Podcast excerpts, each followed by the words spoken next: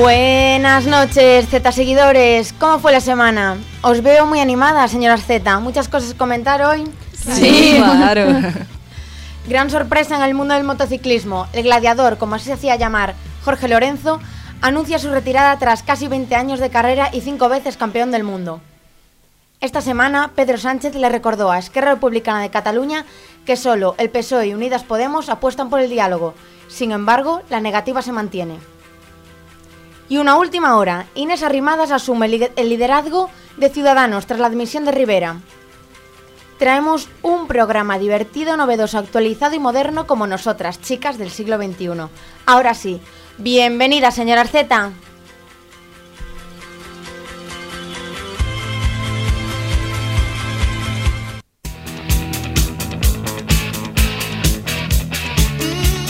tabúes, menos prejuicios y más disfrute de la sexualidad femenina. Siéntete como en casa escuchando Señoras Z, una radio con enfoque de género.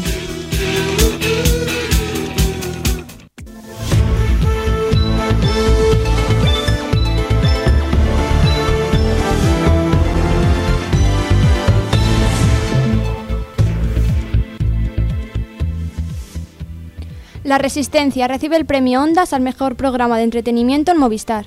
Por su innovación en un género ya convencional, por su riesgo en la elección de invitados y por presentarnos a talentos jóvenes, y todo ello con muchísimo humor y preguntando eso de ¿Usted cuánto gana? anunciaban los elegidos para entregarles la estatuilla a David Broncano y a todo el equipo.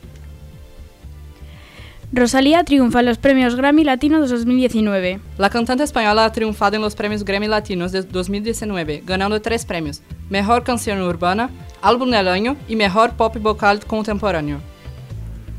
Rihanna y Pink se retiran temporalmente de la música.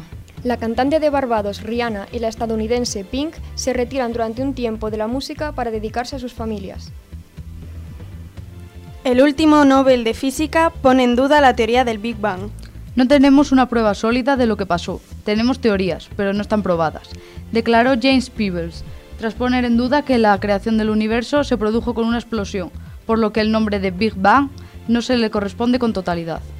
Nadie sabe nada recibe el Ondas a Mejor Idea Radiofónica. En el propio premio va la penitencia. Mejor idea radiofónica, pero nadie ha hablado de la ejecución, comentaba Berto en uno de los programas. Nadie sabe nada se lleva el premio Ondas de radio a la mejor radiocubista por la difusión en euskera, italiano o el argentino agudo de Andreu. Por sus misterios finitos, por su filosofía barata y por las vivécdotas propias y robadas, escribían en su Twitter. Samanté derramado sobre nuestro rostro. La Universidad de Valladolid organiza la jornada formativa sobre igualdad en el deporte. La exjugadora de baloncesto Marta Fernández Ferez estará presente en la mesa de apertura. El evento tiene lugar este jueves 21 a las 12 en el Salón de Grados de la Facultad de Educación y Trabajo Social. La entrada es libre hasta completar aforo. Las inundaciones ponen en serio peligro el patrimonio de Venecia. Las constantes crecidas del nivel del agua de la ciudad son una de las atracciones preferidas por el turismo de masas, pero sus consecuencias son devastadoras. La semana pasada, Venecia sufrió tres inundaciones, una situación que hace peligrar sus cimientos y que causa daños irreparables a su patrimonio, como es el caso de la Basílica de San Marcos. El taller del artista en el Museo Casa Cervantes de Valladolid. La exposición permite visualizar las distintas realidades que coexistieron en el arte español durante la primera mitad del siglo XX.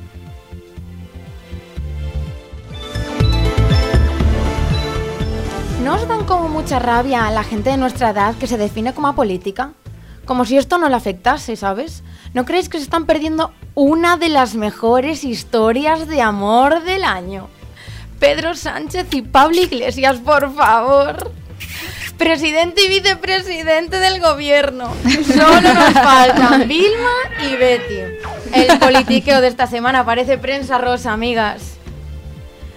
Pedro Sánchez y Pablo Iglesias comparecieron en el Congreso el pasado martes 12 de noviembre para pactar el primer gobierno de coalición de la democracia española, un acuerdo que en las anteriores elecciones no fue posible y, conscientes de la decepción que ello supuso, el compromiso socialista de formar un gobierno rotundamente progresista retoma sus fuerzas.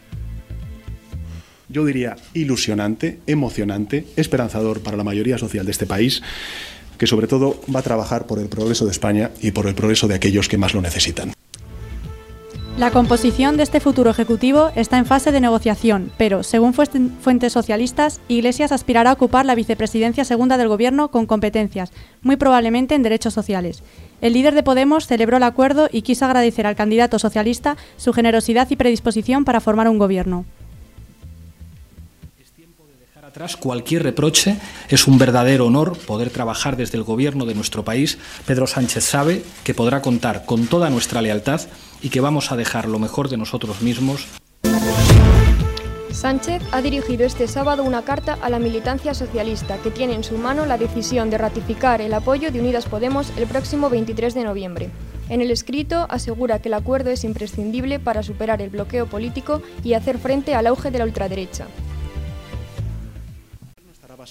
en la cohesión, en la lealtad, en la solidaridad gubernamental y en la voluntad de aprovechar los perfiles más idóneos para el desempeño de las distintas responsabilidades de gobierno. El documento firmado comprende un decálogo de ejes prioritarios para el futuro gobierno.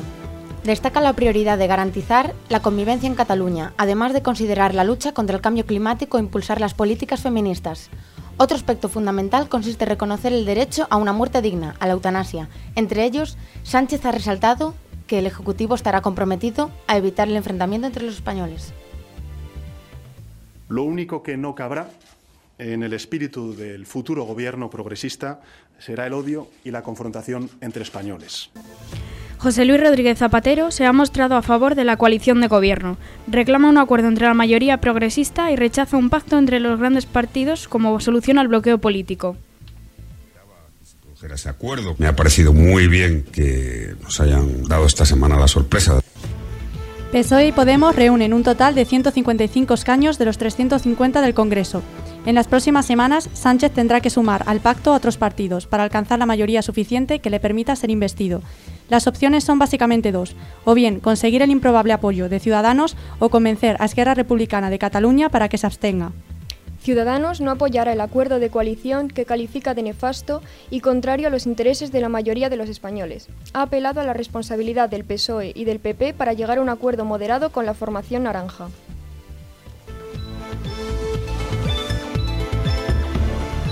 El rechazo de Ciudadanos ha provocado que la abstención de Esquerra sea la alternativa más viable para obtener mayoría en el Congreso.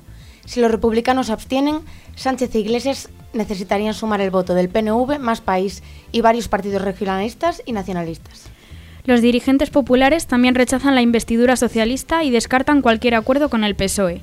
El secretario general del PP, Teodoro García Egea, alegó que ambos partidos son muy diferentes, incompatibles en programa y con una gran desconfianza, e invitó a Sánchez a marcharse para superar el bloqueo y pedir además disculpas por la repetición electoral.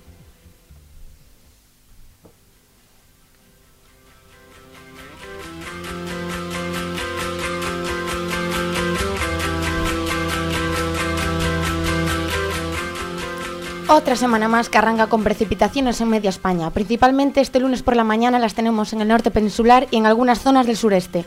La cota de nieve en la parte norte ascenderá a 800 y 900 metros, pero todo esto a lo largo del día poco a poco se irá retirando.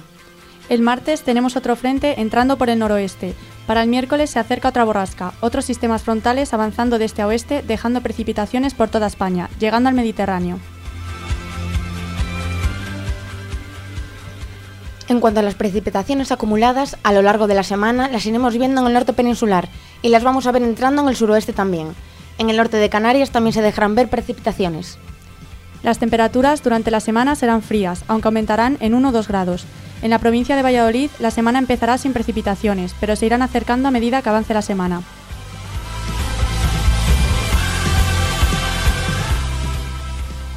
El martes tenemos unas mínimas de menos 2 grados y unas máximas de 8. Tendremos una semana lluviosa a partir del miércoles con mínimas de 1 y máximas de 10 grados. El sábado tendremos un día nublado, sin embargo, se dejará ver el sol. El tiempo de esta semana está un poco revuelto, pero bueno, como la situación española.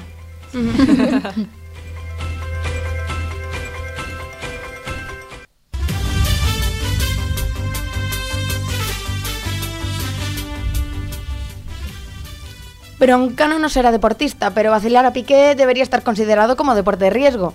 La caja mágica del central del Barça y la retirada de Jorge Lorenzo son los booms de esta semana. Buenas noches, Laura. ¿Cómo fue lo de Piqué?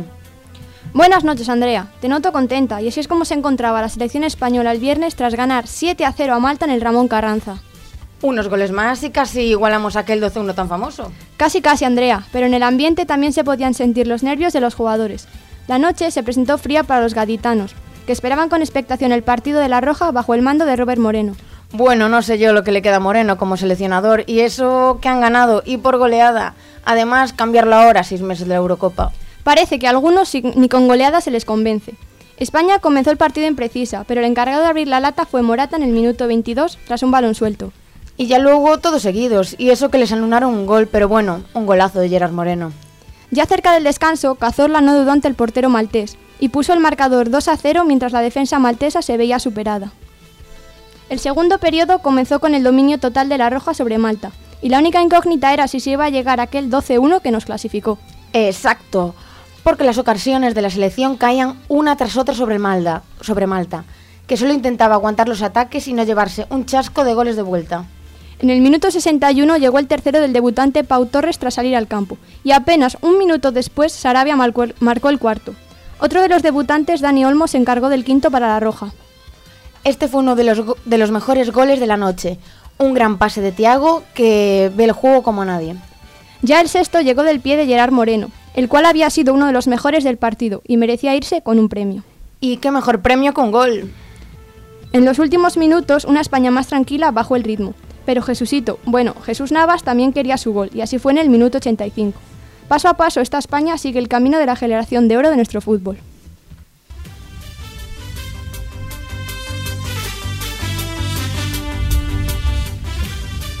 La Resistencia recibe por tercera vez a Gerard Piqué. La Resistencia ha organizado un programa especial en la Caja Mágica y Gerard Piqué ha sido su invitado. Esta cita se debe a la final de la Copa Davis 2019, un torneo de tenis organizado en Madrid por el jugador del Barça y que comienza hoy. Con este ya son tres los programas en los que aparece Piqué. Señoras Z ha querido saber la opinión del público y para ello hemos realizado una encuesta. Piqué es un hombre que se sabe adaptar muy bien a la dinámica del programa, con un humor negro bastante parecido al del presentador. Creo que por eso Piqué ha querido ir a este programa, porque sabía que no se le iban a preguntar por facetas de su vida personal. Hay complicidad entre él y Broncano, se lo pasan bien y lo hacen pasar bien. Sin embargo, la mayoría de los encuestados piensan que su presencia es por puro negocio y que últimamente el jugador no está centrado en el fútbol, sino en otros negocios.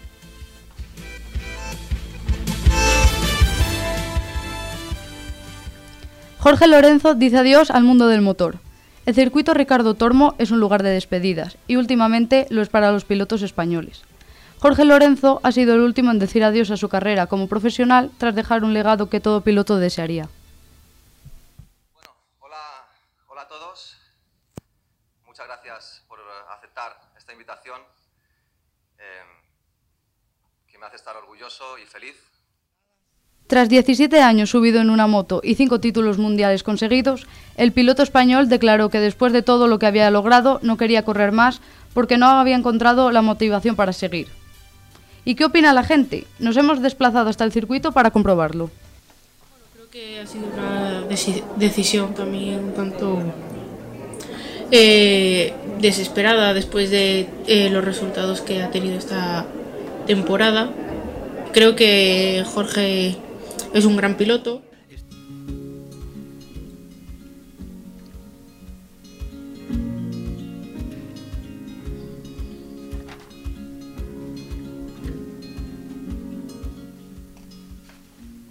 Las conferencias del clima mueven miles de personas, desde técnicos a políticos, pasando por abogados, empresarios o periodistas que durante unas o dos semanas a finales de año. ¿Qué nos puede contar Giovanna sobre esto? Buenas noches, señores y señores Z. Hoy en Planeta Z vamos a hablar de uno de los eventos más importantes en cuanto al tema del, cam- del cambio climático en el mundo, la Cumbre del Clima de las Naciones Unidas. Inés, ¿puedes contarnos un poquito qué es este evento? Claro, Giovanna, encantada. La Cumbre del Clima, más conocida como COP25, reúne a más de 25.000 personas para discutir los retos de la comunidad internacional frente a la crisis climática.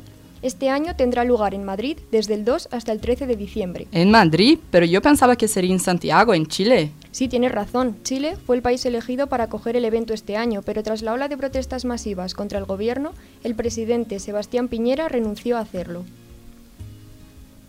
Dadas las difíciles circunstancias que ha vivido nuestro país y que hemos vivido todos los chilenos durante las últimas semanas.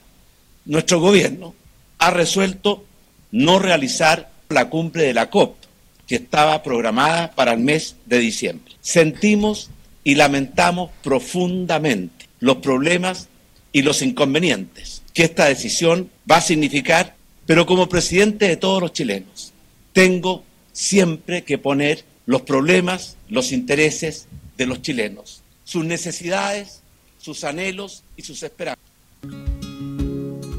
Mira, qué lío, pero era lo esperado, ¿no? La intensidad de las manifestaciones en Santiago provocó más de 20 muertes, centenas de heridos y brutales enfrentamientos con la policía. Ahora me acuerdo de que Chile también suspendió el Foro de Cooperación Económica Asia-Pacífico, previsto en, para noviembre. Sí, la situación de Chile es bastante compleja, está claro. Lo bueno es que menos de 24 horas después de la renuncia por parte de Santiago, Pedro Sánchez se ofreció a acoger el evento en España. Me parece bien, pero me preocupa una cosa, Inés. La cumbre del clima es uno de estos eventos que se lleva un año entero prepararlo. ¿Cómo lo hará Sánchez después de este último 10 de noviembre con las elecciones generales y toda la agitación política? Será un gran reto. Escuchemos qué ha dicho él sobre esto. En un momento en el que se está poniendo en cuestión el multilateralismo y se está poniendo en cuestión por parte de fuerzas, me refiero nacionales bien importantes en el orden global, como es por ejemplo Estados Unidos o Brasil, la lucha contra el cambio climático y la emergencia climática. Pues ahí está España defendiendo precisamente el multilateralismo, Naciones Unidas, defendiendo también nuestros lazos con la, comunidad iberoamericana y defendiendo también el compromiso de España y del mundo con uno de los desafíos más importantes que tenemos como humanidad, que es precisamente la emergencia climática. Qué bien que está bastante decidido a hacerlo, porque no celebrar la cumbre del clima en un momento actual como este sería una verdadera tragedia. Yo que soy de Brasil puedo decir con seguridad que la crisis climática tiene que ser nuestra prioridad. Claro, en los últimos años el calentamiento global y otros desastres ambientales como la subida del nivel del mar, el escaso reciclaje o la extinción de seres vivos demuestran la importancia y urgencia del tema. Bueno, esperamos que sea productiva la COP25 y os mantendremos informados. Pero antes de irnos, vamos a dar un par de consejos para que vosotros también ayudéis al medio, medio ambiente. El impacto del sector transporte en el medio ambiente es muy perjudicial. Por eso, la Universidad de Valladolid ofrece a sus estudiantes múltiples opciones de movilidad sostenible. Hemos consultado a nuestros seguidores a través del Instagram si conocían estas posibilidades y más del 70% nos, di nos dicho que no.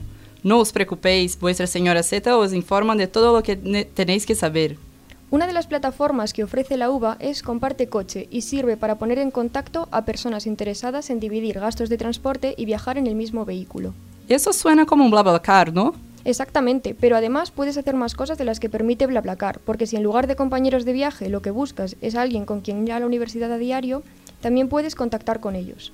Y si tus amigos y tú queréis hacer una excursión, pero no sois suficientes para alquilar un autocar, la plataforma Comparte Bus también te facilita el acercamiento a personas en la misma situación.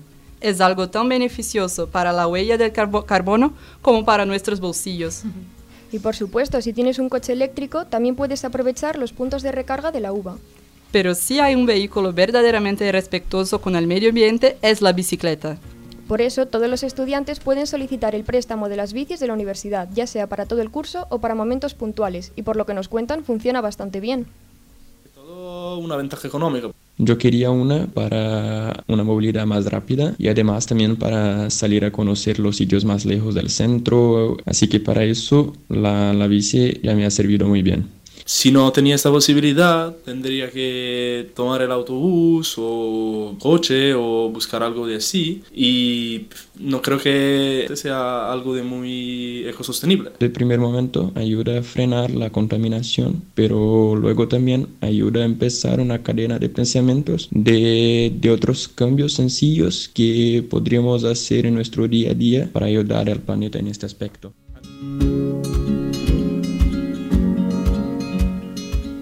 Ya habéis visto, señores y señoras Z, no hay excusas, la movilidad sostenible está a vuestro alcance. Hasta el próximo Planeta Z y ya sabéis, cuidad del medio ambiente y escuchad, señoras Z.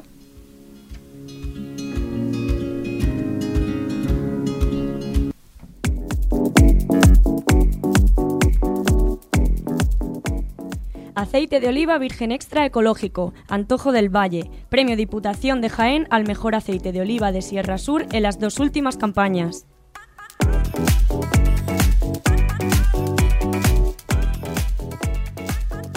Antojo del Valle. Pídalo en el teléfono 950 14 30 39 o a través de la web www.antojodelvalle.com. Ten ese antojo.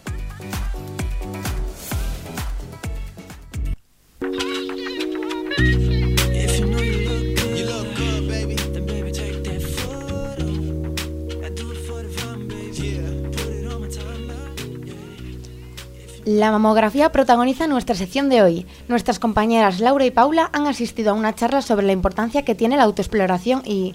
¿Qué nos podéis contar sobre esto? Buenas noches, Andrea. Así es, hoy vamos a hablar sobre la importancia que tiene hacerse una mamografía. ¿Por qué es tan importante, Paula? En efecto, la mamografía es una prueba muy importante para detectar, por ejemplo, bultos en las glándulas mamarias y así evitar que el cáncer de mama avance o simplemente se reproduzca.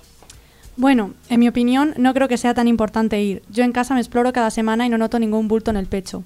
Sí, es verdad que tenemos que revisarnos en casa, pero no podemos comparar una máquina que detecta una mancha de 2 milímetros a nuestra mano, que empieza a notarlo cuando el bulto mide 2 centímetros, como si fuera un garbanzo.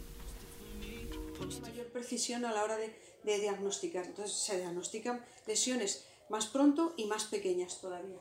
Pero sin embargo, la tasa de supervivencia está aumentando considerablemente en los últimos años, porque como se diagnostica antes, para empezar no se dan tratamientos tan agresivos, pero al diagnosticarse tan pronto, pues no, no tiene secuelas la enfermedad, no provoca metástasis porque son lesiones muy pequeñas, que no ha dado tiempo a desarrollarse. Vaya, no sabía que la tecnología había avanzado tanto en este tema. Pues la verdad es que sí, la ciencia avanza cada día. Qué suerte y qué bien. Ahora que los mamógrafos son digitales, las mujeres no tenemos que estar expuestas a la radiación que producía el analógico. Entonces, ¿el mamógrafo digital no proyecta radiaciones? No, no las proyecta. Podemos estar tranquilas, señora Asteta. Además de hacernos la prueba, es muy importante llevar una dieta sana y equilibrada, acompañada de ejercicio diario.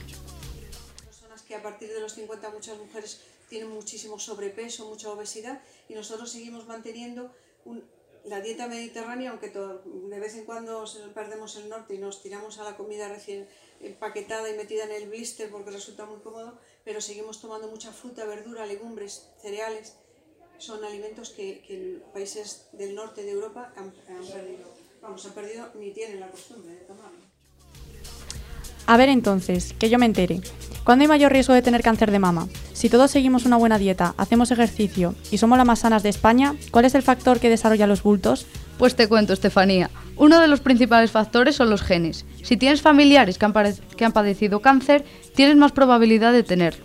Además, esto es algo que también tendríamos que comunicarlo a nuestro médico para que esté al tanto de nuestros antecedentes. Y otro riesgo muy curioso es que te baje la regla muy pronto y te llegue la menopausia muy tarde. Protegen frente al cáncer de mama, que eso sí está demostrado. Que la menarquia sea tardía, es decir, que no hayamos tenido el primer periodo con 12 años, sino con 15 o 16, y que la menopausia llegue lo más pronto posible, para que el periodo entre uno y otro sea lo más pronto. Pues siempre se ha dicho que tener la regla durante mucho tiempo es mejor. Parece ser que hemos sido engañadas. Ah, y otra cosa, ¿sabéis que si tenéis los hijos pronto, es decir, en la flor de la vida, es otra forma de protegerse? Sí, pero entre los estudios, el trabajo, es muy difícil mantenerlos. Bueno, seguidoras Z, espero que esta charla os anime a sumergiros en la autoexploración más a menudo. Y, y, y no os olvidéis de haceros la mamografía. Eh, Laura, no te olvides que a los hombres también les afecta, aunque solo sea un 1%.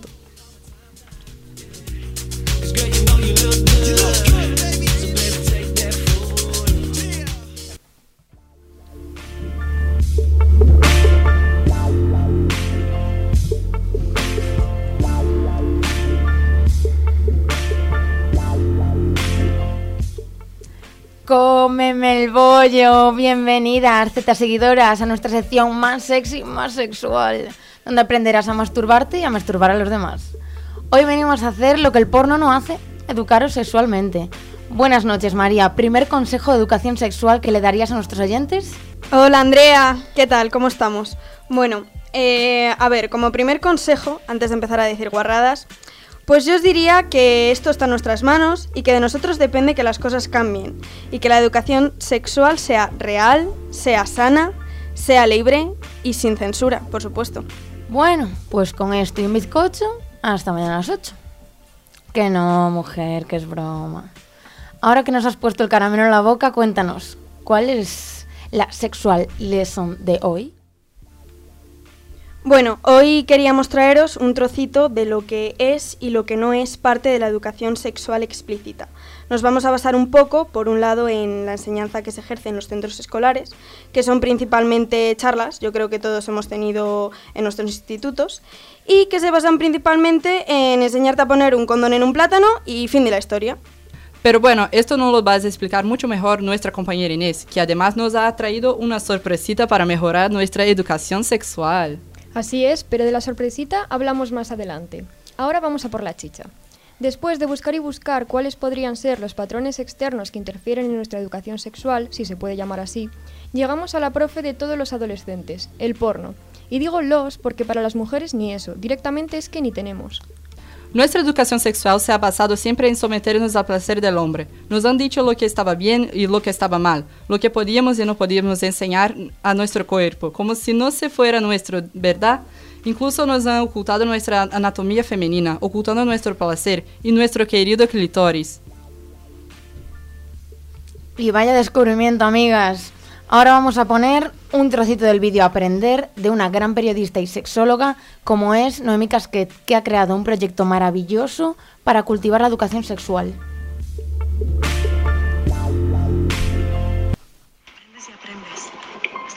Día te das cuenta de que no sabes quién te está enseñando. Es el momento de desaprender para recuperar lo más importante del mundo, la libertad. ¿Cómo habla esta mujer, verdad? Cómo habla y cómo enseña. Porque para todos los que todavía no lo conozcan, nuestra mamá Casquet es la creadora de Santa Mandanga, la primera plataforma sexoafectiva explícita. Esto significa que todas las técnicas y los ejercicios centrados en la sexualidad y la afectividad son de forma explícita, es decir, se realizan con genitales y con personas reales. Al igual que cuando estamos viendo un programa de cocina se utilizan verduras de verdad y no se utilizan verduras de plástico, que sería un poco absurdo, ¿no? Pues con la sexualidad pasa lo mismo. Exactamente, pero esto no tiene nada que ver con la pornografía o con una pornografía educativa, sino que son vídeos explícitos donde se educa tanto a mantener relaciones sexuales con otras personas, a masturbarse, a conocerse, a amar dentro de una relación y de hecho cuando veáis algún vídeo de Santa Mandanga rápidamente os daréis cuenta de que no se trata de pornografía.